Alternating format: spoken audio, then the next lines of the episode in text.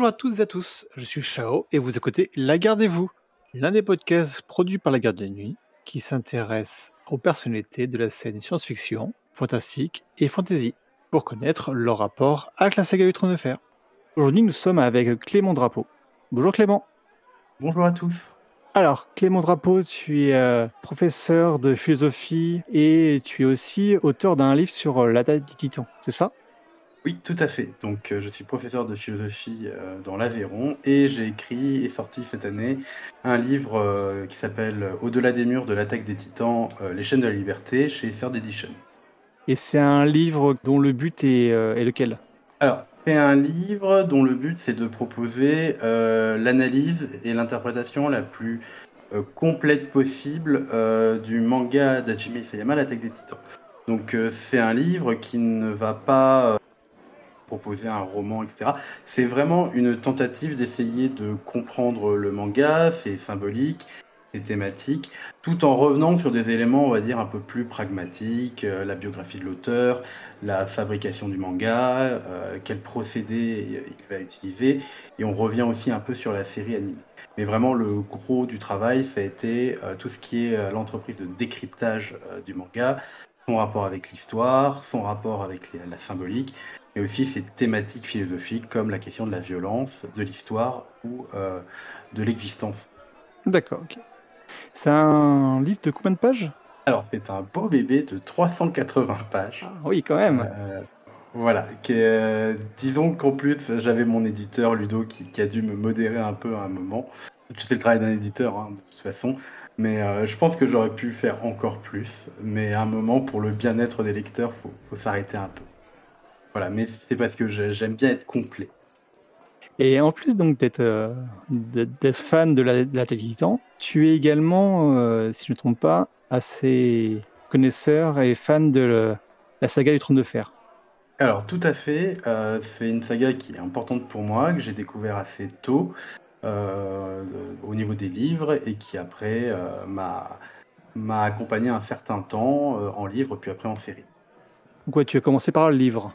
Voilà. Alors, en réfléchissant à quand j'avais découvert le Trône de Fer, c'est un peu rigolo parce que je pense que c'est l'histoire de beaucoup de monde. C'est l'histoire d'un livre qu'on offre à- quand on a 15-16 ans et que euh, on connaît pas trop le truc, euh, on a plein de trucs à lire et du coup on le met sur une étagère et ça prend un peu la poussière. Et euh, le, premier tome du Trône de Fer va prendre la poussière un certain temps. Euh, Jusqu'à à peu près mes 19-20 ans où je partais en voyage, je crois que c'était un voyage au Maroc, et il me fallait un livre et, euh, et je crois que je l'avais pris au hasard. Et, euh, et depuis, euh, et c'était la révélation. Donc c'était une lecture qui a accompagné mon voyage et mon voyage d'été. Et après, j'ai tout lu d'affilée. Je, me rappelle, je crois, que c'est une des plus grandes sessions de lecture que j'ai pu faire dans ma vie. C'est pour vous dire un peu, je suis rentré, je venais de lire le finir le tome 2. Euh, tome 2, quand je parle de tome 1, tome 2, c'est plutôt la, le découpage qui avait été proposé en poche, hein, le, découpage de l'enfer avec euh, les, tomes qui ont été redécoupés en petits tomes. Euh, et je me rappelle, euh, je rentrais du Maroc, etc. Et je- j'en étais au, au point où je lisais un livre par jour. Je, n'ai fait que ça durant euh, 12 jours. C'est-à-dire que je me levais, je lisais et je sortais pour faire les courses pour aller acheter le tome suivant. Ah oui, c'est intense. Voilà. Du coup, j'ai tout découvert, enfin jusqu'au tome euh, 12, donc euh, ce qui correspond à euh, un festin pour les corbeaux. Voilà. Et après, après j'ai été comme tout le monde, j'ai attendu avec impatience euh, la danse des dragons. Et euh, ensuite, euh, j'ai lu un peu euh, ce que Martine avait écrit autour, euh, donc euh, tout ce qui concerne euh, euh, Dunk et euh, et euh, Feu et sang, Feu et sang qui est ma dernière lecture et que j'ai euh, particulièrement adoré. Voilà. Après, là, je suis en train de relire les, les livres. Donc euh, là, je suis sur le, sur le premier tome. Et euh, je trouve ça assez intéressant parce que ça fait très longtemps que je ne l'avais pas relu. Et me replonger dans cet univers, c'est un, un vrai plaisir, malgré parfois des choix de traduction plutôt discutables. Mais bon, là, je pense que j'enfonce une porte ouverte. C'est un débat, hein, les différentes traductions, enfin différentes traductions. Il y a eu deux périodes de traduction pour la saga des Trônes de Fer. La première qui a eu lieu de l'intégrale 1 à 4 par Chancellor. Après, Patrick Marcel a traduit l'intégrale 5 et réharmonisé les nouvelles de Dunkelhoff. Tu as un personnage préféré? Alors, euh, personnage préféré, alors ça c'est la question qui est terrible. J'ai des personnages préférés. Je, jamais, euh, je, je suis jamais arrivé à faire de, classement dans mes personnages. Euh, alors clairement, c'est pas forcément les personnages point de vue qui, sont mes préférés. moi j'aime énormément les personnages ambigus qu'on n'arrive pas forcément à cerner et qui ont vraiment euh, une personnalité complexe. Euh, par exemple, euh, moi je suis totalement fan des personnages de Varys ou du Limier, des, des personnages que j'adore, que je trouve fascinants et extrêmement intéressants qu'ils racontent, ce qu'ils disent et qu'est-ce qu'ils représentent. après, j'ai énormément d'amour pour le personnage de Sansa. alors, c'est pas uniquement en contradiction avec tous les tous les mascus qui aiment bien lui taper dessus, mais je trouve que c'est un personnage qui est extrêmement intéressant aussi, euh, parce que à travers elle, on explore quand même le, devenir d'une jeune femme dans un monde euh, misogyne, patriarcal, et c'est un personnage qui va qui a été élevé dans les normes et qui va comprendre la violence de ces normes au fur et à mesure. Euh, après, beaucoup d'amour au début aussi pour le personnage de Tyrion, mais ça c'est à peu près comme tout le monde, même si ça s'étiole un peu avec le temps. Euh, alors notamment plutôt dans la série. Ça s'étiole vraiment. Euh, voilà. Et après, est-ce que j'en avais d'autres? Ah, J'aime bien le personnage de Théon. J'aime beaucoup le personnage de Théon Gretchen. J'aime bien les personnages un peu cassés, qui savent pas trop où ils vont. Qui sont un peu, qui sont un peu déchirés entre plusieurs loyautés. Ça, j'aime bien. Et un personnage détesté? Alors, personnage détesté, j'ai réfléchi, il n'y en a aucun que je déteste. C'est terrible. Euh, peut-être Geoffrey, mais ça c'est normal, il est fait pour être haï. Mais euh, par exemple, moi, un personnage comme Cersei que beaucoup détestent, moi c'est un personnage que j'adore aussi. Ouais. Je, la trouve super complexe, hyper intéressante. C'est pas quelqu'un de bien, mais c'est quelqu'un qui a des motivations qui sont accessibles, qui sont compréhensibles. Elle n'est pas méchante pour être méchante, comme la plupart des personnages du Trône de Fer finalement. Et euh, moi, c'est un personnage que j'aime énormément. du coup, s'il y a des personnages que je déteste, viscéralement, euh, à part Geoffrey, je... et euh, tous les mecs euh, qui tournent parfois autour, genre de, la, de la garde royale, etc., eux, eux c'est des vraies ordures, eux, on peut pas les aimer, ça c'est pas possible. Mais après, voilà, par, contre, de l'ennui, ça je peux en avoir. Jon Snow m'ennuie de temps en temps. C'est pas un personnage qui, m'intéresse beaucoup. Même si c'est un personnage qui, je trouve, a des qualités, il m'intéresse pas forcément tout le temps. Euh, voilà. Mais, euh, mais sinon, sinon non, j'ai pas de détestation particulière. Après, on peut, aussi détester un personnage parce que comment il est, comment il est écrit, pas automatiquement comment il est euh, réellement dans l'œuvre. Je pense que la, le côté que tu apprécies pas chez Jon Snow, c'est qu'il est, il est, c'est le héros lambda un peu à, le monomythe en fait. Oui, voilà. Mais il est plein dans le ça. C'est ça, c'est il est au-delà, mais c'est vrai qu'au début, ça fait un peu vraiment le, le héros de n'importe quelle œuvre de fantasy basique euh, qui va suivre un peu le petit mm. manuel du monomythe et, et, qui. Alors que je trouve que sur la fin, il devient vraiment intéressant à partir euh, de la danse des dragons, quand il commence à avoir des responsabilités, il devient vraiment vraiment intéressant. En termes d'écriture, je crois que je je, pas de détestation particulière. Moi, ils m'intéressent tous en fait. Et euh, là, je suis en train de relire et je suis, en fait, j'ai très hâte de, relire Un festin pour les corbeaux. Parce que je pense que c'est le tome qui m'avait le moins plu quand je l'avais lu quand j'avais 20 ans. Et je pense que c'est le tome qui risque de me plaire le plus maintenant. Et pourquoi? Parce que je pense que ce qui m'avait pas plu, en 20 ans, t'es un peu jeune, t'es un peu. Voilà, toi, on t'abandonne euh, les personnages que t'aimes bien. Euh, euh, Tyrion, Arya, etc., pour aller vers des personnages qui sont inconnus. Beaucoup de personnages qui sont inconnus ou qui, semblent pas forcément t'intéresser ou qui peuvent te paraître premier rapport secondaire. Donc il n'y a pas les personnages principaux, du coup tu fais un peu la tronche. Toi tu étais là, tu voulais savoir ce qui se passait au mur, tu voulais savoir ce qui se passait à Essos, etc. Et là on te balance du, euh, de l'intrigadorn, on te, on te balance les, les, malheurs de Cersei, etc.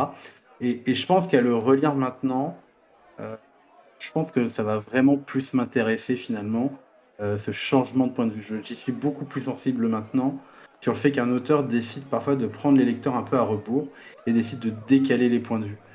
Par exemple, je pense qu'un personnage comme Cersei, justement, prend toute son ampleur dans, le, dans un festin avec les corbeaux.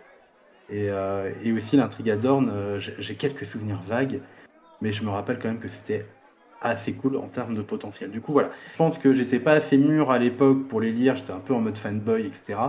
Et que maintenant, euh, les relire, euh, ouais, ça me, ça me parle beaucoup plus. Ah, pour Don, ça peut être que mieux que dans, par rapport à la série. Alors, si je devais euh, renchérir dessus, alors déjà que la saison 5 de Game of Thrones, c'est vraiment, je pense, la plus mauvaise. L'intrigue de Dorn, je pense que c'est la plus grande foirade de toute la série. Euh, tellement que c'est mal écrit, euh, tellement que c'est tout, est mauvais en fait. Je pense qu'il n'y a pas un truc bien à sortir de cet arc-là. Et du coup, je pense que ça fera, ça va me faire plaisir de voir c'était quoi vrai, véritablement l'arc de Dante parce que euh, dans la série, il y a absolument tout qui est massacré. Ils sont pas respectés du tout. alors qu'ils respectent pas du tout en termes d'adaptation, ça je peux comprendre, mais respect du matériau de base, il n'y en a aucun. Oui. Tu as une préférence niveau maison ou niveau région du monde? Alors justement, justement, moi j'aime beaucoup Dorn, j'aime beaucoup euh, déjà son, sa particularité dans les sept couronnes, le fait que c'est une culture à part, avec une histoire à part, euh, avec bah, toute la culture Roinard euh, qui s'est implémentée lorsqu'ils sont arrivés, fait que les lois sont différentes, les mentalités sont différentes. on a vraiment quelque chose qui, se démarque, on va dire, du, du reste de cette couronne. Du coup, c'est un coin que j'aime énormément que je trouve extrêmement intéressant et dont la place politique est aussi extrêmement intéressante. Euh, j'aime beaucoup aussi tout ce qui est lié au bief. En, fait, je crois que j'aime bien les familles de riches, en fait. Euh, non, j'aime beaucoup les Tyrell, j'aime beaucoup l'histoire de ce coin-là aussi. C'est le début de la chevalerie. C'est il y a Vieilleville. Alors Vieilleville, c'est la plus vieille ville de, Westeros, il me semble. Euh, avec la famille Hightower, il y a la citadelle, on sent qu'il y a plein de trucs autour, il y a plein de mystères, il y a plein de choses qui n'ont pas été encore dévoilé. J'aime beaucoup l'approche de la famille Tyrell qui euh, sont des gens qui, qui, ont un appétit de pouvoir, de reconnaissance, etc., qui est une famille prestigieuse, mais en même temps, il y, a quelque chose qui joue beaucoup autour d'eux et, ça, j'apprécie énormément. Euh, bon, j'aime bien les Lannister aussi. Voilà, je, suis quelqu'un comme ça, j'aime bien. Non, mais j'aime bien parce que les Lannister, c'est les méchants, entre guillemets, au début, mais euh, c'est tellement plus complexe, c'est tellement plus intéressant. Enfin, quand on lit tout ce qui est en rapport avec l'univers, euh, le livre que, que Martine a coécrit sur euh, l'univers du trône de fer, euh, quand on voit tous les rapports que pouvait avoir, par exemple, quelqu'un comme Tywin avec Aerys le Foll, c'est hyper intéressant. C'est des personnages qui sont complexes, qui sont ambigus, qui, certes agissent comme des salauds, souvent par convenance ou appétit du pouvoir, mais, mais je trouve qu'il y a tellement plus derrière. voilà. Après. Après, bon, le, Nord, euh, ça fait, c'est un peu la terre de fantaisie, un peu de, base, j'ai envie de dire. Bah, les terres de l'orage, ils n'ont pas grand-chose pour eux. Voilà. Euh.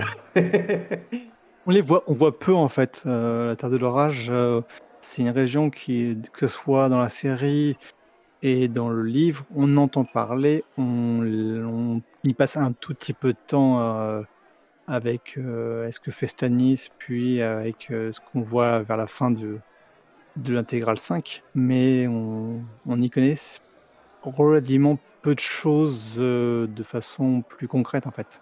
Ouais, mais même avec ça, quand je lis un peu l'histoire du coin, c'est pas le truc qui me, qui, va me titiller, qui va me, faire imaginer des choses. Alors que par exemple, les îles de fer, ils ont le trône de sel, voilà, c'est quoi ce trône, d'où il vient, voilà, il y a quelque chose de mystérieux. Voilà. Euh, les terres de l'orage, ils ont juste accalmie et c'est tout. Euh, comme les verriers, les verriers, bon, c'est effectivement, on n'y passe pas beaucoup de temps, mais je trouve pas ça, je trouve pas que ce soit le lieu le plus intéressant euh, de l'univers. Après, il y a tout ce qui est sauce. Bon, Essos, il y a à boire et à manger. Bon, alors il y a les petits trucs, bon, ça tombe un peu dans un, un orientalisme parfois un peu malaisant, mais euh, il reste quand même, euh, je trouve, beaucoup de mystères. Alors après, il joue beaucoup dessus, euh, sur les livres de l'or, avec et les ombres, Iben et compagnie. ça, ça, c'est rigolo. Sotorios, c'est rigolo aussi, mais, mais, voilà, c'est des coins qui, à mon avis, on verra pas trop parce qu'ils n'ont pas vocation à être forcément montrés plutôt à venir susciter l'imagination du, lecteur. Après, moi, j'aime bien les, cités libres, je trouve que c'est intéressant comme principe. Euh, des cités-États euh, qui, chacune a ses particularités. Euh, je trouve ça intéressant. C'est des coins que j'aime bien en fait. parce que ça permet à Martine de déployer quelque chose qui sort un peu, on va dire, de la fantaisie médiévale européenne. bon, il retombe sur d'autres tropes hein, exotiques qui sont parfois un peu clichés, mais c'est des lieux qui restent un peu fascinants parce que c'est des lieux, justement parce qu'ils sont exotiques, suscitent une fascination et une curiosité pour nous. D'accord. Et pour toi, l'œuvre de Martin, quelle a été son importance dans, euh, dans le paysage culturel? Alors, est-ce qu'on parle de l'œuvre de Martine Est-ce qu'on parle juste des livres ou est-ce qu'on peut parler de la série aussi? Bah, comme tu veux, l'un puis l'autre ou les deux en même temps, c'est selon toi, ton avis. Alors, euh, je vais commencer par les livres. Euh, je pense que ça a été. Euh, alors, le truc, c'est que j'ai pas de vision globale en termes de, de, vente à l'époque, quand c'est sorti, etc. Mais je sais que c'est une, c'est une, une approche de la fantasy, je pense, qui a été extrêmement rafraîchissante, parce que c'est une approche, j'aimerais presque dire naturaliste, de la fantasy. Euh, alors souvent, je trouve qu'il y a, un problème dans le discours sur les œuvres de Martin, on dit euh, ah là là, c'est une œuvre réaliste, euh, etc. Non, c'est pas une œuvre réaliste. Hein. je veux dire, à partir du moment où il y a, les autres et des dragons, c'est pas, pas réaliste. par contre, c'est une approche réaliste d'un monde de fantasy. Et ça, je trouve ça extrêmement intéressant. C'est-à-dire que Martin, dans, ce qu'il propose, finalement, c'est une approche, on va dire, pragmatique de, dans un monde de fantasy. si on a ces éléments-là, en quoi ça va impacter euh, l'action politique, en quoi ça peut impacter euh, la vie sociale, euh, la vie des bonnes gens, etc. dans un monde où il y a des dragons, bah, concrètement, qu'est-ce que ça donne le fait qu'il y ait des dragons? C'est-à-dire que quelles sont les conséquences concrètes sur l'économie, quelles sont les alors sans faire de cours d'économie ou de sociologie, mais globalement, on a une approche, on va dire, qui se veut presque, très observatrice, très, bah, encore une fois, naturaliste.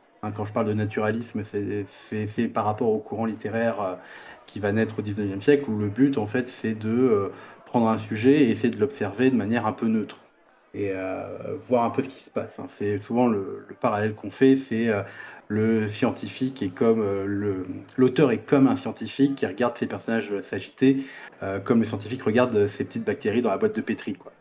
Euh, et, c'est ça que je trouve extrêmement bien chez, chez Martine, c'est que euh, c'est une approche naturaliste, c'est-à-dire que dans cette situation-là, comment peuvent réagir tel ou tel personnage? Ce qui fait que euh, ce qui est extrêmement intéressant, mais je pense que ce qui est extrêmement compliqué sur lui, et bon, je crois que je vais pas refaire le débat qu'il y a depuis des années, c'est que du coup, il y a ce truc qui est très organique du naturalisme, que les personnages ont des comportements qui sont dictés par le contexte, par leur psychologie et non pas par la nécessité de faire avancer l'intrigue. Euh, le problème, c'est que parfois l'intrigue faut avancer et du coup on se retrouve avec des petits blocages. C'est-à-dire que on connaît tous le cas de Myrine avec Daenerys où normalement pour la logique du récit, euh, Daenerys elle devrait avancer, elle devrait pas rester à Myrine, sauf que la psychologie du personnage et le contexte fait que ben, elle a toutes les raisons d'y rester. Et du coup ça bloque un peu. Du coup comment la faire euh, Je sais pas si je suis compréhensible ou pas par rapport à ça. Totalement, totalement compréhensible. Et c'est la, la remarque sur Mérine, le nœud hmm. scénaristique de Mérine est quelque chose qui est assez, assez discuté, mais également assez, assez partagé. Et, euh, et, je trouve que c'est ça qu'il a apporté. Alors il y a eu d'autres traitements hein, parce que c'est pas. Alors Martin, on le classe dans la dark fantasy. C'est pas vraiment de la dark fantasy, mais en même temps les, les qualifications des genres en fantasy c'est extrêmement c'est extrêmement compliqué. Euh, euh, je n'ai pas forcément envie de me, lancer dans, ça. Hein. C'est plutôt une, une fantaisie qui se voudrait réaliste. Du coup, en tout cas, une approche réaliste de la fantaisie. Euh, après, euh, c'est pas la première œuvre de fantasy non plus, qui est un peu sombre, qui est un peu, qui, prend ce parti pris du, du, pragmatisme non plus dans l'approche. Hein, il y a, ah, je l'ai retrouvé, il y a la Compagnie Noire de Glenn Cook aussi qui prenait un peu ce parti-là. Euh, d'une certaine manière, il y a aussi euh, le livre des martyrs de Steve Erickson qui, prend un peu ce, biais-là, mais sauf que là, c'est pas de la, de la fantaisie euh, saupoudrée comme le fait Martin avec une magie qu'on comprend pas vraiment, quelques dragons et, les autres. Steve, Steve, Erickson, c'est un monde de 100 000 ans avec des divinités, des concepts, etc., qui est extrêmement compliqué. Mais il y a cette approche très. bon, alors si on a ça dans ce monde-là, qu'est-ce que concrètement ça peut donner en termes d'impact sur cet univers-là. Chose que parfois dans la fantasy, c'est un peu inconséquent. C'est-à-dire que euh, euh, dans un monde où on peut euh, jeter des boules de feu ou ressusciter des gens, bah, quel impact ça peut avoir, bah, ça c'est jamais vraiment trop pensé. Et du coup, je pense que c'est ça qui est très intéressant. Alors après, je pense que j'ai pas les chiffres, mais c'est quand même une série de fantasy qui a été extrêmement populaire. Ça fait partie de ces séries qui ont, bien infusé, en tout cas en France. Et, après, bon, bien sûr, il y a eu l'arrivée de la série qui, là, je pense, a bien propulsé les ventes du livre pour le coup. Euh, qu'il a fait connaître au grand public. Et je trouve que la série, elle est importante. Euh, elle est importante aussi euh, du point de vue de, l'histoire de la fantasy à la télévision. Parce que, mine de rien, la fantasy, c'est un genre qui est, très complexe à mettre en scène. parce que déjà, il faut des moyens. Et il faut des gens compétents à qui on donne des moyens. Et, en fait, à un moment, quand on était jeune et ado, nous, on était un peu, un peu naïfs. On se disait avec le Seigneur des Anneaux de Jackson venait de se finir, une trilogie qui a marqué l'histoire du cinéma. Euh, ça fait partie des, c'est la plus grande œuvre de fantasy adaptée au cinéma. Euh, qu'on soit d'accord ou pas avec les choix d'adaptation, ça reste quand même un monument. Et euh, on a naïvement cru que la fantasy, ça y est, c'était parti, on allait enfin avoir des films de rock fantasy au cinéma. Parce que moi, à l'époque, quand j'étais ado, j'étais vraiment très très fantasy. Je faisais du jeu de rôle, Donjons et Dragons, je jouais aux cartes Magic, je jouais à Baldur's Gate 1 et 2, voilà le classique, le, parcours classique. Voilà, le parcours très très classique. Euh, et, en fait, il y a eu une espèce de déception parce que euh, personne n'a vraiment osé euh, surfer sur la vague. Alors, il y a eu des tentatives plus ou moins bonnes. Il y a Disney qui avait sorti la, trilogie Narnia. Il y, a, eu la tentative très malheureuse de sortir Eragon qui, était très drôle à regarder parce qu'en fait c'est un espèce de ressuscité de Star Wars un nouvel espoir et, les parallèles ils étaient tellement tellement abusés que c'était limite de plagiat. Euh, on a eu les films Donjons et Dragons, ne les oublions pas eux, qui étaient euh, vraiment des, des poussages interstellaires mais c'était drôle. Euh, surtout le deuxième, je vous conseille de regarder le deuxième, est particulièrement drôle. Mais on n'a pas eu de, Voilà, après le Seigneur des Anneaux, on pouvait s'attendre peut-être à voir des grandes sagas de fantasy euh, adapté et, on n'a rien eu. Et en fait, on a dû attendre 2011 euh, bah, et Game of Thrones pour euh, voir de, de, la fantasy un peu correcte au cinéma. Alors peut-être que j'oublie une œuvre ou, ou une série qui, qui, me serait passée sous le nez, et je, m'excuse si, si, je l'ai oublié, peut-être qu'on me corrigera. Mais voilà, c'est le grand retour de, de, la fantasy, et on est sur un genre qui est quand même... qui était toujours resté confidentiel quand même, un peu un peu stigmatisé. Euh, si la SF, elle a, elle a ses grands noms, etc., euh, la fantasy, c'est pas un genre, euh, à part Tolkien, qui a réussi à gagner ses lettres de noblesse dans, l'imaginaire collectif. Quoi. Et là, on a cette série qui arrive et qui propose quelque chose qui va être extrêmement fédérateur. Alors, la série, on pourrait passer des heures à la critiquer. je pense notamment en termes d'écriture, en termes d'adaptation. Enfin, euh, surtout sur certaines saisons qui sont des catastrophes. Euh, mais globalement, on a quand même eu euh, une série qui proposait une grande fresque de fantasy pour tout le monde, enfin pour tout le monde, quand même. Les Anneaux, tu peux faire ça pour regarder ça à ton fils de 10 ans, pas Game of Thrones. Hein. mais en tout cas, quelque chose de, populaire qui rassemble les gens tous les dimanches et, des gens qui n'étaient pas du tout familiers à la fantasy commencé un peu à, à s'intéresser à ça. Euh, et, mine de rien, Game of Thrones euh, est resté quand même la série de fantasy euh, des années 2010. Et que ben, c'est assez rigolo de voir tout le monde qui, a couru après que la série soit finie pour essayer de faire sa propre grande saga de fantasy à vendre aux spectateurs, parce qu'ils ont compris enfin que ça c'était un genre qui pouvait marcher, même si c'est cher, ça peut marcher. Et c'est là qu'on a eu toute la tentative des Witcher par Netflix, la roue du temps par, euh, Amazon. Alors maintenant, on va avoir euh, des Anneaux. Euh, mais globalement, ce qui est rigolo, c'est de voir à quel point les tentatives de remplacer la série échouent à chaque fois. C'est-à-dire que The Witcher, je, vais être méchant, hein, mais c'est pas une bonne série parce que justement, ils n'ont pas des, gens forcément très compétents euh, pour faire vivre l'univers. Alors que dans Game of Thrones, on a eu des. Euh, alors, il y a eu l'excellente idée, et euh, j'en parle beaucoup, d'engager Michel Clapton pour les costumes, qui a fait un travail qui est absolument extraordinaire.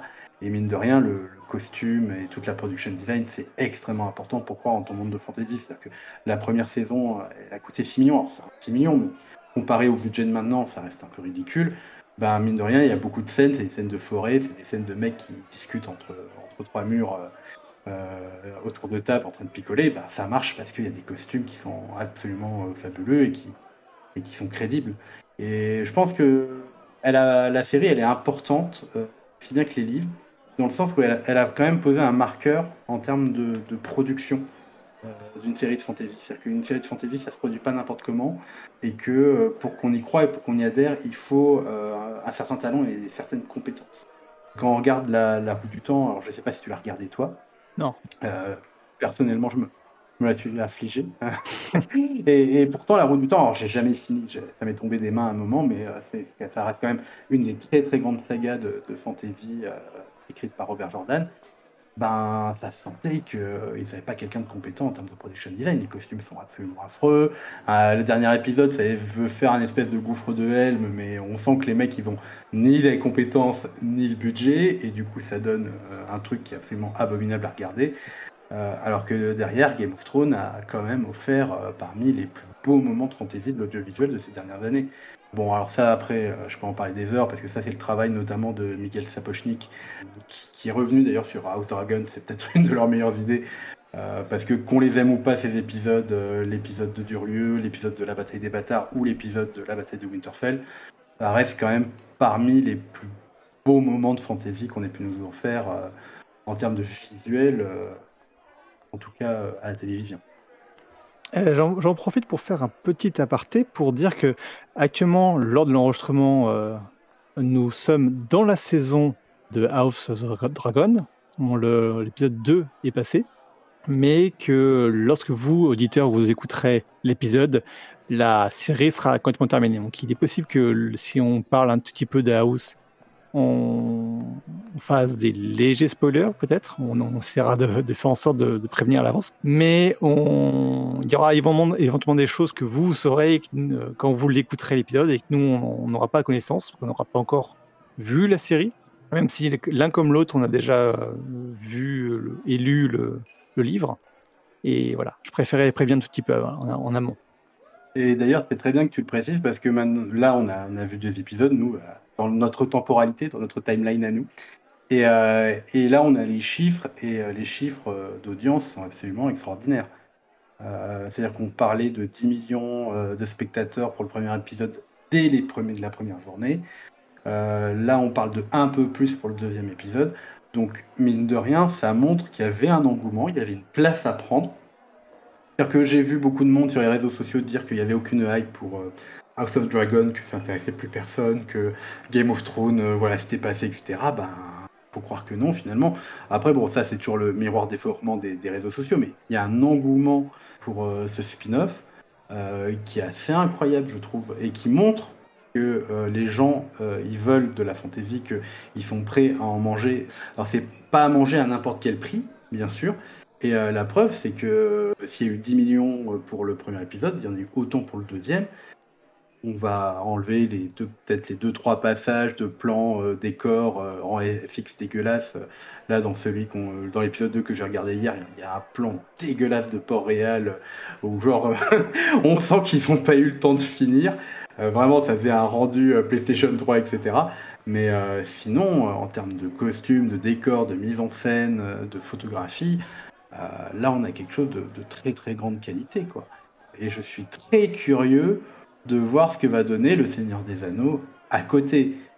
Alors c'est bizarre parce que le Seigneur des Anneaux, c'est un peu le monument, c'est un peu le vieux de la vieille qui, devrait venir apprendre aux genoux c'est quoi de la fantaisie. Le problème, c'est que le projet, c'est pas, ça s'appuie vaguement, qui est assez proche de House of Dragon finalement. C'est marrant parce que c'est ces deux projets qui sont assez similaires. On parle d'un texte qui est finalement euh, assez vague, mais qui donne des grandes lignes directrices sur lesquelles les, les scénaristes peuvent euh, composer de manière assez libre parce que euh, du coup, pour rappel, House of Dragon, c'est une partie qui est tirée du livre Feu et Sang, et c'est une histoire qui est racontée par trois points de vue différents, par un maître qui recoupe les trois points de vue, et qu'on a vraiment euh, que, les grandes lignes, on n'a pas de détails, ce qui est hyper bien, je trouve, en termes de, scénarisation, parce que les scénaristes vont être assez libres euh, pour faire quelque chose qui s'adapte bien, même si on perd toute l'ambiguïté des points de vue, etc. Et c'est un peu pareil pour, euh, pour les anneaux de pouvoir. Et du coup, on a deux projets assez similaires de deux monuments de fantasy qui vont se rencontrer en même temps. Euh, je suis plutôt curieux de, voir ce que ça donne. Même si, euh, moi, ce que j'ai vu des anneaux de pouvoir me, me botte pas vraiment, en fait. Pour le moment, je n'ai pas regardé les trailers. J'attends de voir l'épisode quand, quand ça sortira. Et il est même grandement possible que je fasse toute la série House of Dragon et que je fasse les anneaux de pouvoir après, histoire de pas de pas mélanger et de pas me, préserver mon, temps de vision. Ah, moi, je pense que, alors moi, je pense que je vais faire le contraire. Moi, j'ai regardé les deux en même temps parce que euh, je pense qu'en termes de comparaison, euh, ça va être assez fascinant de, voir deux approches différentes euh, avec et pareil, hein, ça, c'est, bourré de thunes. hein. Ça, pue la thune, hein, les deux séries. Je veux dire, House of Dragon, on est sur euh, 60 millions pour la première saison. Alors, Le Seigneur des Anneaux, c'est encore plus. Là, je pense que ça va vraiment jouer en termes de, d'écriture, de, de réal, etc. Parce que là, on est à presque à un moyen, un moyen presque égaux. Totalement. Euh, c'est pas la roue du temps, quoi. ou, ou c'est pas l'épée de vérité, ou ce genre de truc, quoi. Euh, alors même, euh, alors bon, The Witcher, pareil, c'était blindé de thunes, donc c'est pas où elles sont parties les thunes, vraiment. Parce que quand tu fais des épisodes qui ressemblent à un épisode d'Hercule ou de Xena, bon, voilà, avec tout le respect que j'ai pour ces séries que, que j'aime d'amour, que j'ai regardé quand j'étais petit, mais bon, voilà, c'était pas terrible, quoi. Euh, je pense que ça va être, euh, ça va être très intéressant de voir les deux approches. Et qui sont deux approches en plus de la fantasy qui sont très différentes euh, en termes de matériaux aussi. Donc, euh, Mm. Oui, tellement. donc je pense que ça, ça va être très, ça va être vraiment très très fascinant à observer. quoi. Après voilà, faut pas tomber dans le oh là là, je sais mieux que machin et tout. Non non, c'est pas, pas intéressant ça. Euh, ce qui va être intéressant, c'est de comparer les approches. vraiment. Tu as une volonté pour la suite? Donc là, on- la série euh, est en cours. On, on aura euh, fin octobre la fin. Et, mais le après cette série. Alors le après, apparemment, nous dans notre timeline, en tout cas, on a eu l'annonce de la saison 2. Euh, Je dis oui, je dis un grand oui. Euh, surtout que c'était un projet qui m'intéressait pas vraiment au début. Euh, ça m'intéressait pas parce que moi, je, je suis un peu con. Moi. Euh, J'étais pas content parce que moi, ce que je voulais, c'était une grande fresque sur l'histoire des Targaryens et pas un truc qui se euh, concentre sur la danse des dragons. Moi, j'aurais bien voulu un truc un peu plus large, un peu plus osé, quitte à faire une saison pareille. Euh, moi, j'aurais voulu voir le règne de, Ja- de Ier parce que c'est, je pense, c'est mon, c'est mon souverain Targaryen préféré parce que il règne en même temps qu'avec sa femme, la, la reine Alysanne, et c'est vraiment l'élaboration du, de l'État moderne, euh, avec euh, la fin du droit coutumier, la mise en place du droit, les infrastructures, euh, la construction de Port-Réal, son assainissement, les relations avec les seigneurs. Enfin, c'est un truc de bâtisseur en fait. On aurait pu faire une grande série sur comment on bâtit le pouvoir. Bon, le problème c'est que, alors moi c'est un truc, bon, on est d'accord ou pas, mais j'ai l'impression que les, gens, les producteurs ont compris que les bâtisseurs intéressaient moins que les conquérants. C'est mo- c'est moins vendeur au niveau d'une série. Ouais. Ouais, ouais, c'est moins vendeur, c'est moins. Il y a moins. Bon, alors, La Danse des Dragons, c'était parfait comme épisode à adapter, quoi. Euh, mais, euh, mais alors, pour la suite, ben, il y a le projet euh, 10,000 Sheep qui me botte beaucoup. Euh, là, il y a de quoi faire un, Mhm. un- je pense, quelque chose de très intéressant. Presque, ça me ferait presque penser à du Battlestar Galactica en mode euh, fantasy.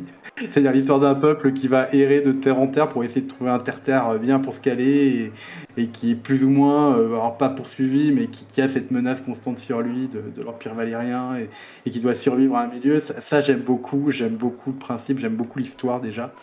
Euh, cette histoire de, peuple errant euh, à travers les mers, je pense qu'il y a un truc absolument formidable à faire dessus. Et vraiment, ça me botte énormément.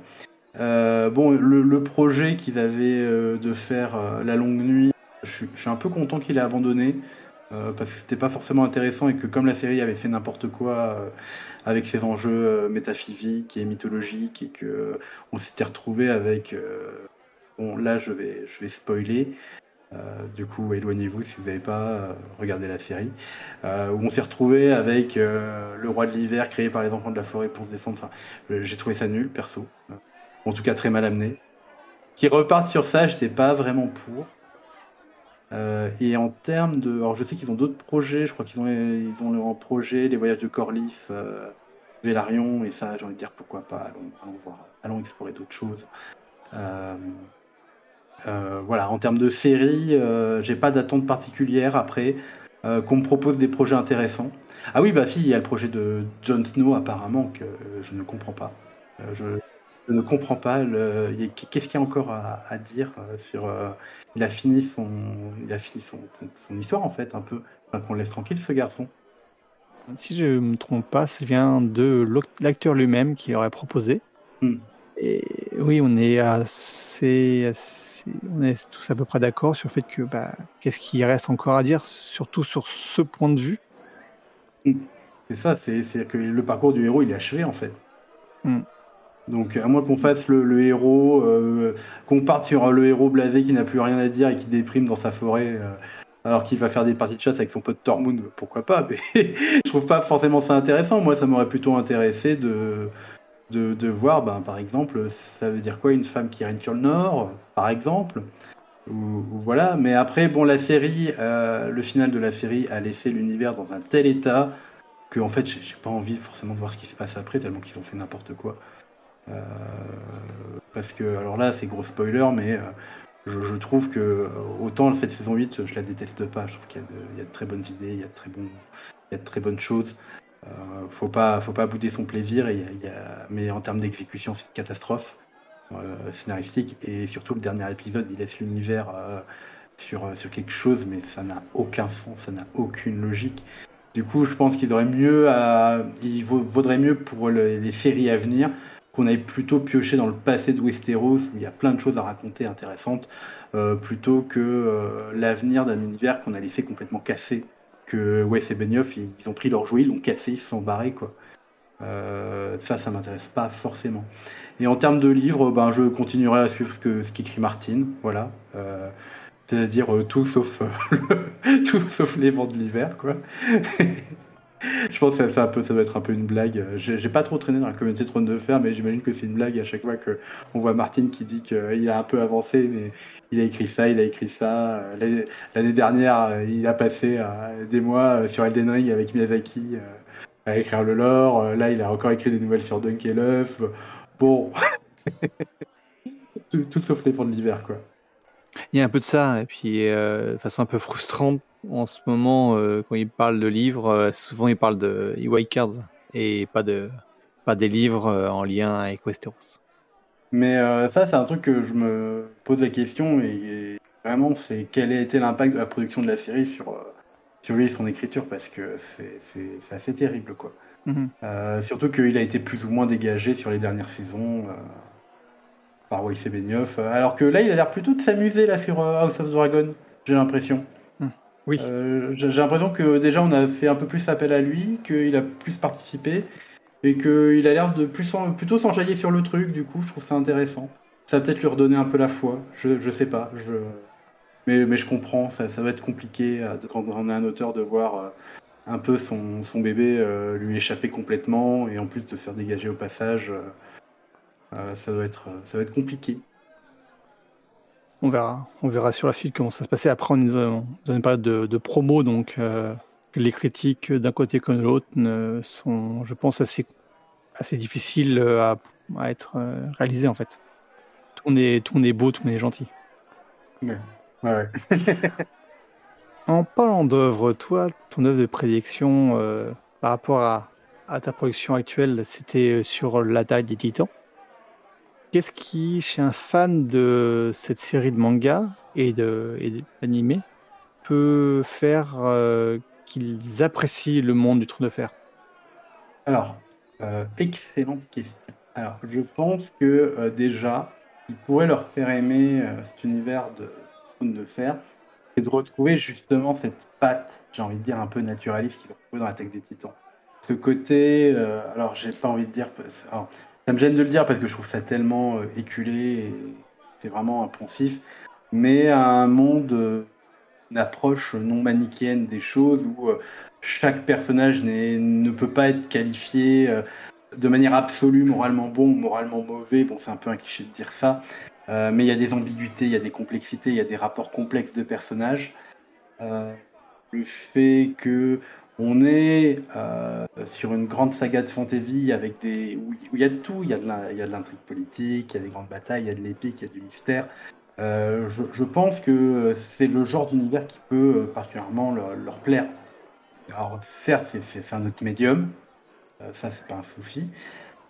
moi, je crois beaucoup en la porosité des médiums, mais vraiment, je pense qu'ils vont retrouver peut-être cette patte, cette ambiance, cette, ce côté de euh, j'explore un monde qui est plein de mystères, dans lequel euh, j'ai du mal, euh, forcément, je, n'ai pas toutes les clés, Et il y a des personnages qui ont des clés mais qui ne les disent pas.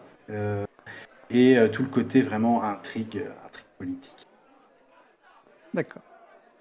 Et dans ce contraire, qu'est-ce qu'un fan de l'univers de Westeros pourrait retrouver ou apprécier dans l'univers de Attack of Titan Alors, je pense que. Alors, juste, puisqu'on en est à, faire euh, qu'est-ce que l'un peut apporter à l'autre, par contre, je dis aux uns et aux autres, euh, voilà, c'est pas comme si on comparait deux œuvres de, de, de, fantasy. Hein. C'est deux approches qui sont extrêmement différentes. Donc un fan de Game of Thrones euh, qui va, ou du Trône de Fer qui va aller sur l'attaque des Titans, je pense qu'il va retrouver ça, cette complexe, ce monde complexe, mystérieux, cette brutalité, cette froideur aussi de ce qui se passe, en tout cas un point de vue presque neutre dans, le déroulement des actions, le fait qu'il n'y ait pas vraiment de jugement euh, de l'auteur sur ce que, font les personnages, ce côté très pragmatique de l'approche de la politique, et, aussi cette, complexité qui, au fur et à mesure qu'elle se délie, euh, se renoue et, de, finalement, à chaque mystère qui est révélé dans l'attaque des titans, c'est une nouvelle complexité qui apparaît. Et du coup, c'est un, renouvellement constant de l'univers. Ce qui est vraiment la grande force de l'attaque des titans, c'est, les personnages et, leurs rapports qui sont extrêmement complexes entre eux, euh, mais c'est aussi cette capacité qu'a l'auteur à euh, poser un mystère alors, pour ceux qui l'ont pas lu, parce que peut-être peut faire un petit résumé, peut-être, euh, parce qu'on parle de Attaque des Titans depuis tout à l'heure, mais je ne suis pas sûr euh, que tout le monde connaisse, au cas où. En tout cas, les lecteurs du Trône de Fer connaissent peut-être pas tous. Donc, c'est un manga d'Hachime Isayama dans lequel l'humanité s'est repliée derrière des, murs gigantesques de 50 mètres de haut pour échapper à, des titans qui sont des, monstres à, apparence humaine très grande taille qui sont anthropophages. Et euh, l'humanité a disparu. Voilà. On suit euh, la survie de ces survivants cachés derrière leurs murs qui vivent paisiblement mais sans pouvoir euh, sortir des remparts. Et tout se passe bien jusqu'au jour où un titan plus grand que les autres apparaît mystérieusement, détruit l'un des premiers murs et l'humanité est obligée de reculer. Et c'est ça qui va lancer l'intrigue en fait. Et on est sur un, sur, un, sur un synopsis qui est extrêmement simple, qui a été voulu euh, par l'auteur. C'est les humains euh, qui sont contre des titans presque invincibles et plus grands qu'eux avec une force supérieure. Et euh, au début, ça commence comme un récit de survie. Et peu à peu, le récit de survie va se transformer en récit politique, va se transformer en récit de guerre, de, en réflexion sur la question de la violence, sur la question de, l'État, de le nationalisme, sur l'histoire aussi. Et je pense que là, Game of Thrones et, l'attaque des titans partagent véritablement quelque chose de très très fort, c'est sur l'approche de l'histoire. Euh, parce que ça, je pense, c'est une thématique qui est fascinante dans les deux œuvres, c'est comment on peut manipuler l'histoire, comment le passé va être transformé en récit, en fiction, qui va être utilisé à un but politique. Et ça, c'est un truc qu'on retrouve beaucoup dans le Trône de Fer, c'est-à-dire que on apprend souvent que les événements passés qui nous sont donnés euh, par les personnages, c'est souvent une manipulation. C'est soit une manipulation, soit une idéalisation, soit euh, il y avait uniquement quelques informations. Euh, par exemple, bah, il y a le personnage de Raegar qui est vraiment le centre de plusieurs récits contradictoires où on nous dit que c'est un peu l'incarnation du chevalier parfait, euh, mais c'est aussi un, salaud qui a, violé Lyanna Stark, mais on comprend que peut-être que non, etc. Enfin voilà, le personnage il est relu au fur et à mesure des points de vue, etc. Et on retrouve ça dans l'attaque des titans. On réinterroge à chaque fois la vision que l'on avait des événements présents et passés. Totalement. Et après, il y a même dans l'attaque des titans, il y a une, comme tu l'as dit tout à l'heure, une question de la légitimité de la, violence. Et euh, quelle est la violence utile, qui est la violence euh, pour le bien commun. Voilà, c'est ça. C'est jusqu'où on peut finalement euh, pousser cette violence-là. Parce qu'au début, c'est une violence que j'appelle une violence épique. c'est une violence de fantaisie, en fait. C'est une violence qui interroge pas tant, finalement, qu'on peut retrouvé dans plusieurs œuvres de fantasy, qu'on retrouve dans Le Seigneur des Anneaux, qu'on retrouve euh, dans un manga euh, comme Berserk. Euh, c'est-à-dire que tant que c'est les humains qui se, qui se trucident avec des créatures monstrueuses, on n'interroge pas en fait. C'est-à-dire que j'ai rarement vu les gens s'indigner du fait que Aragorn massacre des Urukai dans Le Seigneur des Anneaux. Il n'y a pas de front de libération des Urukai ou, ou oh mon dieu, c'est horrible, parce que les Urukai, voilà, c'est des monstres. Alors qu'ils ont sûrement une famille. Voilà, des.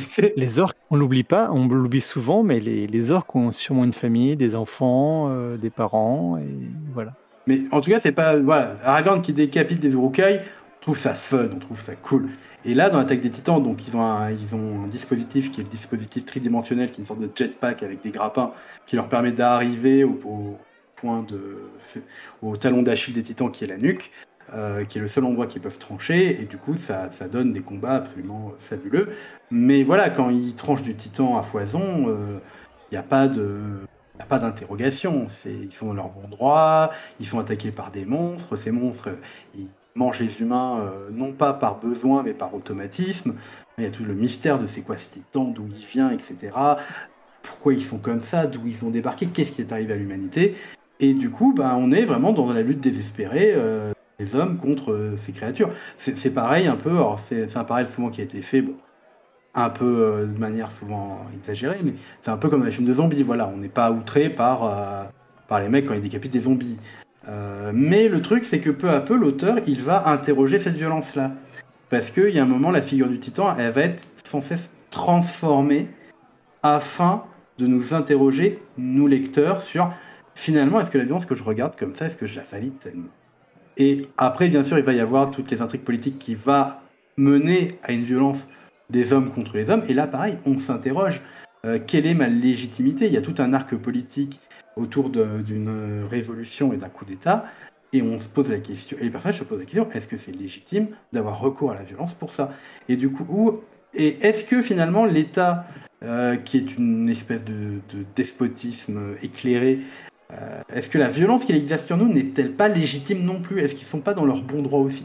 Et du coup, voilà, on interroge constamment euh, cette question de l'exercice du pouvoir et notamment l'exercice de la violence euh, du pouvoir. chose qu'on trouve bien sûr dans, dans le trône de fer, où on peut aller? Jusqu'où jusqu'où on peut aller dans le pragmatisme finalement politique? Pragmatisme dans le sens où la fin justifie les moyens. c'est un peu cliché de dire ça, mais bon, je pense que ça a été déjà dit dix fois Trône de Fer, c'est quand même très inspiré de, la pensée de Machiavel. Euh, Machiavel qui n'est pas, euh, qui vous dit pas de faire des saloperies, hein. il vous dit de s'il faut faire une saloperie pour conserver le pouvoir et conserver la stabilité afin de protéger le peuple, va peut-être falloir le faire à un moment. Et, et ça peau et ces deux œuvres qui, je pense, elles ont de ça en commun de, pousser le raisonnement euh, jusqu'au bout. Et j'aimerais même aller plus loin. Ces deux œuvres, en fait, qui se posent la question de qu'est-ce qui se passerait dans un traitement naturaliste, réaliste d'un monde fantastique, si on donnait véritablement ces pouvoirs-là à quelqu'un. Par exemple, si on donne des dragons à une jeune fille de 16 ans, qu'est-ce que ça va donner? Si on donne euh, des pouvoirs de destruction à, à, un jeune de 16 ans, qui va pouvoir se transformer en titan à un moment, euh, j'ai pas dit de spoil, mais bon, quand même là, on est au, bout des 2-3 tomes normalement, si vous avez vu passer des trucs, etc. Euh, bah, qu'est-ce qui va se passer? Qu'est-ce qui, se passe? Euh, lorsque quelqu'un va se promouvoir sauveur et jusqu'où il va aller. Et en fait, je trouve que Martin et Isayama, ils ont pas de commun de s'interroger vraiment sur les conséquences concrètes du bien fondé de celui qui voudrait être le héros, ou en tout cas de celui qui s'érige en tant que héros. Qui est finalement un traitement qui est assez proche d'un auteur comme Alan Moore, euh, qui est un auteur de comics euh, anglais et qui est surtout connu pour son Watchmen et son V pour Vendetta. Watchmen, c'est interroger ça en fait. C'est-à-dire que dans un monde réaliste, euh, qu'est-ce qui se passe quand on met un super-héros qui a des super-pouvoirs finalement? Et quand on met des super-héros qui ont du pouvoir, qu'est-ce que concrètement ça amène comme perturbation de l'équilibre politique? Et euh, je pense que c'est quelque chose qu'on retrouve dans, le trône de fer comme dans l'attaque des titans. Et donc, selon toi, euh, quelles sont les comparaisons qu'on peut faire entre les deux œuvres? Alors, euh, les comparaisons entre les deux œuvres, elles sont quand même compliquées. Hein, parce que là, je viens d'exposer les thématiques qu'on pouvait trouver en commun la question de la violence et la question de l'histoire, qui pour moi sont, des choses qui sont vraiment traité de manière différente, mais assez conjointe par les deux œuvres. Après, je, trouve que justement le, défaut qui a été celui des, tout cas qu'on a retrouvé beaucoup sur Internet, été de vouloir pousser la comparaison à tout prix entre les deux œuvres. Alors, il faut savoir que l'auteur de L'attaque du temps, Hajime Isayama, c'est un fan de la série. Alors, je pense pas qu'il ait lu les livres, par contre. Euh, en tout cas, j'ai aucun élément euh, concret d'interview, etc., qui me dit qu'il a lu les livres. Par contre, je sais qu'il a regardé très attentivement la série. Parce que, alors ça, c'est la blague, hein, c'est euh, en voyant la série, la fin de la série, la fin de la saison 8, il a été un peu déçu et il a vu les réactions des gens, il a dit, bon, bah, en tant qu'auteur, on a une responsabilité lorsqu'on termine une œuvre. Quand on connaît la fin de l'attaque des titans, qui était extrêmement débattue, ça fait plutôt sourire. Oui. Euh, après, donc il cite l'attaque des cite euh, Game of Thrones. Euh, on retrouve des clins d'œil à Game of Thrones dans, à plusieurs endroits. C'est-à-dire que vous allez avoir des titans qui vont avoir la, tronche des acteurs du casting. Il a créé, il a, fait plusieurs plusieurs croquis des personnages de Game of Thrones. Donc c'est quelqu'un qui a, qui a, vraiment regardé attentivement et qui a injecté des petites références. De toute façon, Isayama, c'est un auteur à référence. Hein. C'est un peu quelque chose de très semblable à Tarantino. Ce qu'il fait, c'est-à-dire que c'est une œuvre qui est très référencée mais on ne voit pas forcément que c'est référencé. Ça, c'est intéressant chez lui. C'est un excellent synthétiseur. Et dans cette synthétisation, euh, on, retrouve, on retrouve Game of Thrones. Euh, je vais parler surtout de Game of Thrones plutôt que du Trône de Fer, vu qu'on parle plutôt sur la série. Et euh, après, faut juste faire attention quand on fait des comparaisons entre deux œuvres, je pense, parce que la comparaison n'est pas raison et que peut, on peut retrouver parfois des éléments similaires, etc. Mais ça ne veut pas forcément dire que l'un a pris à l'autre. C'est-à-dire que souvent, je vois passer des threads sur Twitter qui nous disent, voilà, tous les, tous les trucs qu'on peut retrouver dans les deux séries, que Hajime Isayama s'est inspiré de ça, euh, le mur, euh, etc. Bon, le truc c'est que c'est que l'attaque des Titans commence en 2009, la série sort en 2011, ça m'étonnerait que, voilà. Euh, donc souvent il y a des, surtout que l'idée du mur, elle est déjà présente dans One Shot qu'il avait présenté en 2005, euh, Titan contre Humain. Alors je crois que c'est 2005 ou 2006, quelque chose comme ça. Euh, donc euh, souvent il y a des comparaisons qui sont un peu, un peu bêtes, je trouve. en tout cas, l'attaque des Titans a été marketée comme le Game of Thrones japonais. là, avant de venir, j'ai regardé deux trois articles, notamment un article de France Inter qui fait des comparaisons. je trouve, je suis, désolé, hein, je vais être un, peu cash, mais que je trouve complètement pété en fait. C'est-à-dire que on a dit oui dans les deux œuvres, on tue beaucoup de personnages, il y a l'effet de la surprise, euh, tout le monde peut mourir, etc. Alors déjà réduire Game of Thrones à ça, c'est un peu un problème, mais bon, en même temps, ils l'ont un peu cherché, euh, parce qu'ils se sont vendus un peu comme ça aussi, à faire des épisodes 9 à chaque fois choc, etc., pour euh, surprendre, haha, mais on sait que c'est l'épisode 9. alors que dans l'attaque des titans, l'auteur tue finalement très peu de ses personnages principaux finalement. Et quand il les tue, il leur donne une fin qui est souvent très, très poignante ou très symbolique. Euh, là où Martin va être beaucoup plus trash et beaucoup plus cru avec ses personnages. Il y a un cycle de violence dans l'attaque des titans entre, entre deux factions. Euh, les gens ils vont projeter ça sur euh, les sauvageons et la garde de nuit. Ouais, mais il y a d'autres. Il y, a, ça dans Warcraft, hein, les gars, sinon. Il y a ça dans, dans plein d'œuvres de fantasy, de SF, etc. Donc, je pense que souvent on a comparé les deux œuvres pour de très très mauvaises raisons. Euh, simplement parce qu'on retrouvait des éléments similaires. Alors attention, gros gros spoiler là. Euh, par exemple, dans l'attaque des titans, il y a euh, une boucle, il y a un moment, il y a une boucle temporelle de causalité qui est un peu similaire à la boucle temporelle qu'il y a avec Bran et Odor dans, dans, la, série. Bon, oui, est-ce qu'il s'inspirait de ça? J'en sais rien. Est-ce que c'est vraiment intéressant? Euh, par contre, ce qui est extrêmement intéressant, je trouve, pour comparer les deux œuvres, et c'est pareil, là, je vais faire vraiment un gros gros spoil, c'est-à-dire que moi, ce qui va pas m'intéresser, c'est les détails, en fait. Euh, est-ce que les deux œuvres ont un mur? Est-ce que euh, c'est une approche non manichéenne des choses? Finalement, ça, on s'en fout, en fait. Il y, a des liens, etc. Par contre, ce qui est intéressant, c'est de voir comment, ils ont comment les deux œuvres traitent un personnage principal qui est très similaire. donc, gros gros spoiler, fin de l'attaque des titans, fin de Game of Thrones, donc éloignez-vous, hein, si vous voulez vous couper. Pour, pour à peu près à peu près 5 minutes. Ouais, allez, 5 minutes. Et euh, du coup, ce qui est intéressant, c'est que le personnage d'Eren, le héros de l'attaque des titans, et Daenerys, euh, c'est des personnages qui sont très similaires sur leur parcours.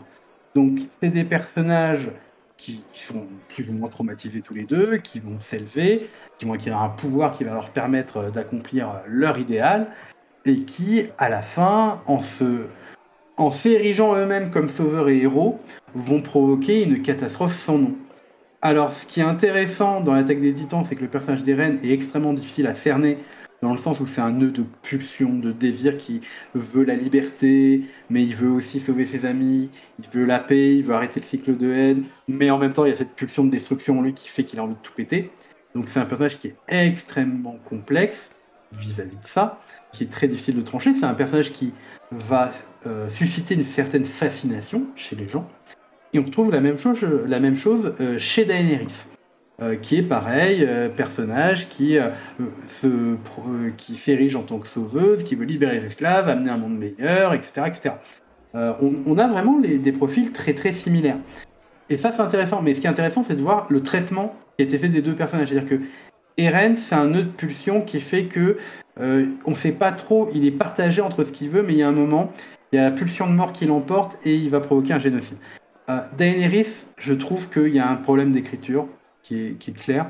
Euh, pareil, je vais enfoncer une porte ouverte. Mais euh, là, on a joué la carte de la folie. Et je trouve ça, mais tellement, tellement mal amené. le basculement de Daenerys, qui est compréhensible, hein, parce que depuis le dé... Moi, ça fait, ça fait longtemps, hein, c'est dès le livre 3, je disais à un moment, ça va, va y avoir un problème, quoi. Quelqu'un qui a autant de pouvoir et qui s'érige tout de suite du bon côté, moi j'ai toujours une méfiance. En fait, son basculement, je n'étais pas étonné du tout, en fait, je m'y attendais presque. Par contre, euh, là le problème, c'est la manière de jouer le truc euh, sur la folie, euh, avec un basculement très rapide, parce que de manière très artificielle, faut rusher la série, du coup, on lui enlève tous les soutiens, et les seuls soutiens qui lui restent lui, crachent à la tronche quand même. C'est-à-dire que, mine de rien, les personnages qui l'entourent la lâchent. Et du coup, il y a ce basculement dans l'épisode 5 de la saison 8 où elle crame Port-Réal. Et en fait, on peut, il y a vraiment un parallèle à faire entre elle et Eren. Euh, le problème, c'est que ben, Daenerys est clairement montrée comme folle à la fin. Et je trouve que c'est une approche très, euh, très immature, euh, à la fois du personnage, mais aussi de ces thématiques-là. C'est-à-dire qu'on réduit parce que Daenerys, c'est du fascisme à la fin. quoi. C'est euh, c'est vraiment une iconographie euh, liée au fascisme, avec les Immaculés qui s'alignent. C'est l'Empire contre-attaque quoi, à la fin. Le problème, c'est qu'on fait basculer ça sur la folie et non pas sur quelque chose d'idéologique. Et, euh, ça, je trouve ça nul, en fait. Mais, mais ça reste quand même intéressant de voir comment deux œuvres de la pop culture vont traiter un personnage de sauveur et, ses dérives, finalement. Euh, le côté fascisant de Daenerys, oui, c'est quelque chose qui, iconographique, est très, très, très, très reconnu. Qui est très fort et qui est. Parce que, mine de rien, cet épisode 6 de la saison 8, euh, la première demi-heure, elle, envoie de très, très beaux visuels. Mais mon dieu, mais qu'est-ce que c'est mal écrit? Mais c'est une catastrophe. C'est-à-dire qu'on ne peut pas réduire le tournant fascisme à de la folie, en fait. Je pense que c'est même dangereux, en fait, de, faire ça. Le fascisme, c'est pas, pas simplement des, des gens qui ont pété un plomb. Et c'est pas simplement euh, une nana qui, parce que on lui a tout pris et qu'elle est seule et qu'elle vient d'une famille qui sont réputées pour euh, sombrer dans la folie. Je trouve ça tellement nul. Je trouve ça tellement maladroit. Et c'est même, je trouve que c'est un crachat à la tronche du personnage. Que le personnage prenne ce tournant-là dans les livres, ça ne m'étonnerait vraiment pas. Mais vraiment pas. Alors que le personnage d'Eren, voilà, je trouve qu'il est beaucoup plus intéressant dans son traitement. Mais là, pareil, c'est pas le personnage qui est pas intéressant, c'est le traitement qui est fait par les auteurs. Et euh, le personnage d'Eren, c'est ça qui est intéressant, c'est qu'est-ce qui va amener un... Quand tu as, le pouvoir de détruire le monde, est-ce que tu vas le faire ou pas? Bah, Le problème, c'est que Eren, oui, il a cette pulsion de destruction-là parce que c'est un monde qui l'a blessé, qui l'a meurtri, euh, qui l'a déçu. Et, euh, et c'est pas le monde qu'il voulait voir. Et du coup, il y a ce truc très gamin, très puéril. Un peu comme Daenerys qui dit Bon, bah, je vais libérer tout le monde, hein, on va aller faire un grand empire de liberté partout mettre une espèce de speech est fait, etc. Voilà, il y a, quelque chose qui se, qui se joue profondément de quelqu'un qui est aussi jeune et aussi instable qui a ce pouvoir-là, qu'est-ce qu'il fait? Le truc, c'est qu'Eren, on comprend bien qu'il y a d'autres trucs qui, se, le déchirent, qui le etc. Alors que Daenerys est complètement en, déréalisation totale. Hein. Elle, ne, ne, comprend plus ce qui se passe autour d'elle, elle, elle, est toute seule dans son monde, quoi. Donc voilà. Donc euh, juste pour dire, voilà, les comparaisons entre les œuvres, c'est vraiment les deux personnages principaux des deux œuvres qui, pour le coup, suscitent un parallèle intéressant. Euh, le traitement de la politique et de la réelle politique euh, aussi, ça c'est vraiment très très important.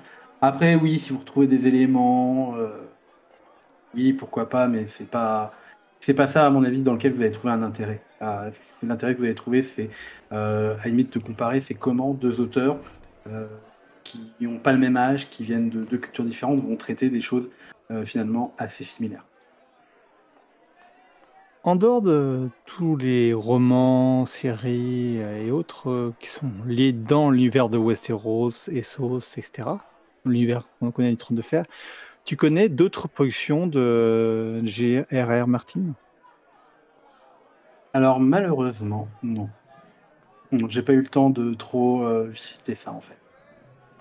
Je crois que juste le truc que j'ai regardé, et, je m'en excuse, euh, c'était la série euh, sur Netflix qui était pas très bonne, mais qui était tirée d'un de ses livres, je crois. Oui, d'un roman, roman nouvelle.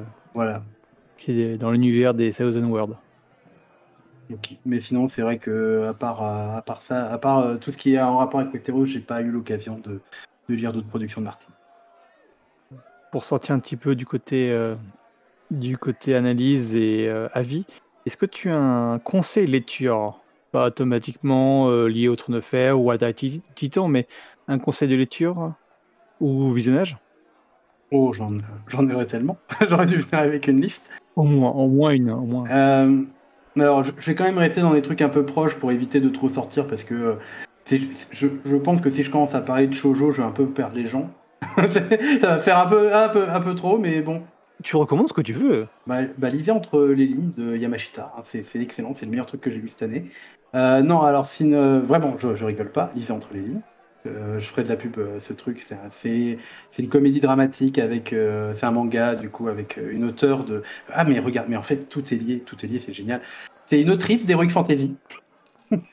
Euh, trentenaire qui est un peu euh, qui est un peu solitaire qui aime pas trop qui aime pas trop la compagnie des gens euh, etc qui est un peu qui est un peu renfrogné qui se retrouve avec à charge sa nièce de 15 ans parce que ses parents sont décédés. Et c'est comment les deux vont apprendre à vivre l'une et l'autre. Et c'est extraordinaire. Je vraiment j'ai pas de mots. C'est je un des trucs qui m'a le plus le plus vraiment touché cette année en termes de lecture. C'est extraordinaire euh, en termes de, manga, je, vais rester euh, section euh, manga. Mhm. alors pour ceux qui nous écoutent et qui ne connaissent pas forcément le, manga en tant que médium, si vous voulez quelque chose qui pourrait rapprocher plus, plus ou moins loin de Westeros, du monde du trône de fer, de la fantasy ou de, ce qui est de l'ordre du médiéval, je vous conseillerais Vinland Saga, qui est sûrement une des meilleures œuvres sur le monde viking qui a été faite ces dernières années et qui est bien meilleure que les séries ou les films sur les vikings qu'on voit. Euh, c'est extrêmement intéressant, c'est l'histoire du jeune Thorfinn qui entre dans une bande de mercenaires pour euh, défier leur chef et venger son père. Donc ça commence comme un récit de vengeance euh, au XIe siècle. Et c'est un récit de violence qui peu à peu va interroger la violence, qui va interroger la virilité guerrière. Euh, va, Et c'est un manga qui est absolument passionnant dans cette question de pourquoi la violence finalement, quoi j'ai des ennemis et quel monde je veux euh, finalement. Est-ce que je veux continuer ce monde de violence ou bien est-ce qu'il n'y a pas une alternative? Et donc ça, c'est fait par l'auteur s'appelle Yukimura et c'est assez extraordinaire à lire. Euh, c'est vraiment un manga qui est très très fort et très humaniste, donc euh, je vous conseille très fortement. Et bon, euh, je, vais vous dire de lire Berserk de Dark Fantasy, qui est vraiment l'un des grands monuments de la Dark Fantasy, mais bon là je vais enfoncer des, portes ouvertes, je pense. Et sinon, en termes de film, juste j'ai envie de dire, allez voir Nope au cinéma. je l'ai vu et revu la semaine dernière.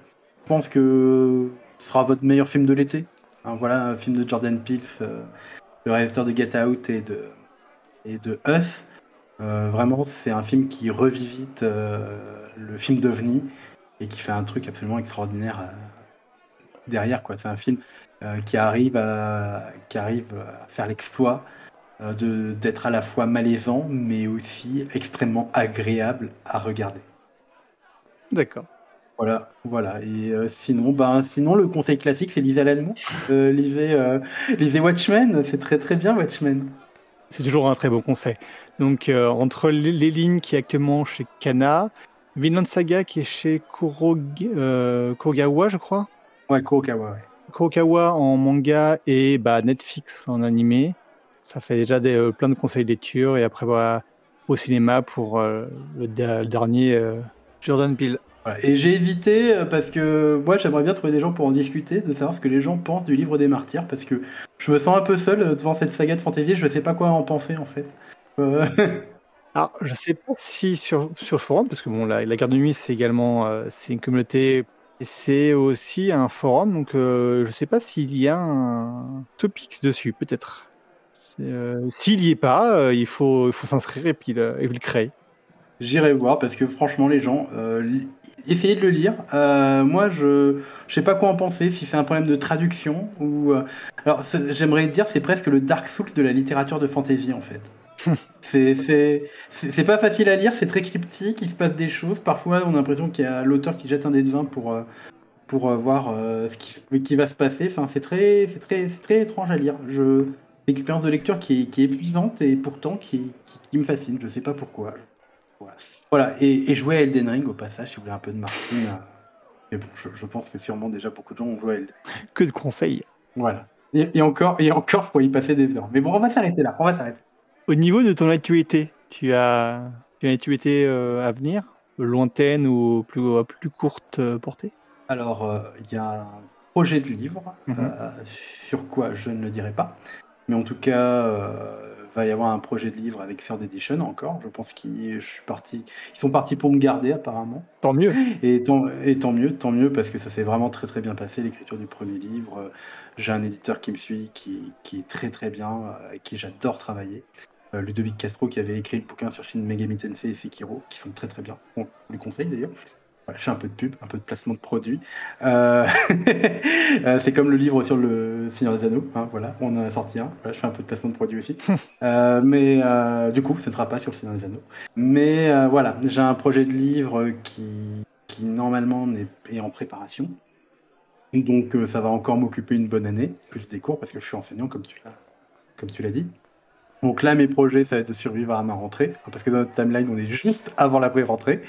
Euh, après, euh, vous pouvez me suivre sur Twitter. Alors, je, je tweete parfois un peu énervé, mais sinon, j'essaie de proposer des petites analyses, on va dire concises, soit de House of Dragon, soit de, soit de manga, faire des conseils de lecture. Euh... j'essaie de, de, de, proposer quelque chose d'un peu diversifié parce que j'arrive pas à me, à me fixer sur un truc. J'ai pas envie de me spécialiser, de me bloquer euh, dans une œuvre. Ou... Je pense que la curiosité, c'est vraiment le truc le plus, le plus important. Alors j'ai des projets qui sont bien balisés, sur lesquels je me concentre, mais en règle générale, j'essaie d'être curieux. Et euh, quand on lit de la fantasy, c'est bien de lire autre chose. Quand on lit des mangas, c'est bien, bien de lire autre chose. Quand on lit un genre de manga, euh, genre le shonen, c'est bien de lire des shoujo aussi. Lisez des shoujo, c'est très bien les shoujo, des très bons shoujo. de lire des seinen, etc. Je, je pense que vraiment c'est d'être curieux. Du coup, voilà. J'espère que si vous, venez, si vous venez me suivre sur Twitter, euh, professeur Ajax, bon voilà, c'est la petite actualité, disons que j'essaie de mettre en avant, soit des œuvres euh, qu'on n'a pas trop lues, euh, pas trop vues, soit discuter de points problématiques autour des œuvres, soit de, faire des analyses un peu, un peu plus poussées. Voilà, je fais des, qui, des traites qui sont beaucoup trop longs, je m'en excuse. voilà, mais sinon il n'y aura pas d'activité directe. Bah si, on a quand même... J'allais oublier, je, vais me faire défoncer si je le dis pas travaille pour une chaîne YouTube qui s'appelle Manga Alliance, mais là on est un peu en stand-by parce que faut qu'on trouve un monteur. Euh, parce que notre monteur, euh, pour des raisons perso, a décidé d'arrêter. Il nous manquera. Voilà, mais je fais des scripts pour eux. J'avais fait un script sur le, l'influence du Kaiju Ega euh, dans l'attaque des titans. Et normalement, j'avais un projet de script sur la comédie romantique en animé japonais. Euh, voilà, du coup, euh, c'est un peu ça mon projet en ce moment, mais il faudrait peut-être que je m'y mette, peut-être que j'écrive des lignes. Euh, voilà. D'accord. Bah, j'invite tous les auditeurs à, aller acheter donc, ton, ton livre Au-delà des murs de, de l'attaque du titan, Les chaînes de la liberté, écrit par, bah, par toi Clément Drapeau et chez Sœur d'édition. Et je, te, je te remercie d'avoir participé à l'épisode. Merci à vous de m'avoir invité en tout cas, c'était un très bon moment pour moi. C'était un plaisir. Et merci aussi à tous les auditeurs. Je vous rappelle que vous pouvez retrouver sur Facebook, Twitter, Instagram, YouTube, Twitch, en plus du podcast, toute la, garde de nuit. Et il ne faut pas hésiter à venir vous inscrire sur le site pour, euh, pour participer au forum et s'informer et apprendre sur, bah, sur le wiki, parce qu'actuellement le wiki est pris d'assaut avec la série. À l'heure où vous écouterez, sera fini, mais euh, euh, toute l'actualité euh, Goth et euh, l'univers du trône de fer est actuellement la garde de nuit. Après d'avoir été en mode hyperatif pendant la saison de House of the Dragon, avec les podcasts du son du mur de Chris, les lives du mercredi pour décrypter les épisodes, et la série de Entrée dans la danse sur le blog, on peut dire que ça été chargé. Mais on, nous n'avons pas encore fini avec les œuvres de Martine. il y aura de nombreux lives Twitch qui suivront, que ce soit sur l'actualité des livres ou de la série, ou les, manuscrits de Mestre Aemon, l'émission euh, littéraire de la Garde de Nuit qui sort un petit peu du spectre de George R. R. Martin. En podcast, on peut souhaiter la bienvenue à la Chandelle de Verre qui est produit par Weather au sein de la Garde de Nuit. C'est un format qui est consacré à l'analyse de la saga. Euh, plus précisément, c'est l'adaptation audio de la session théorie, analyse, décryptage et panorama qu'on retrouve sur le blog. On retrouvera aussi le son du mur. Je crois qu'un épisode sur Sansa est en préparation. Et encore une fois, je te remercie, Clément. Ben, merci à vous pour l'invitation et peut-être à une prochaine fois, du coup. À bientôt pour euh, le prochain épisode de Gardez-vous. Merci et au revoir.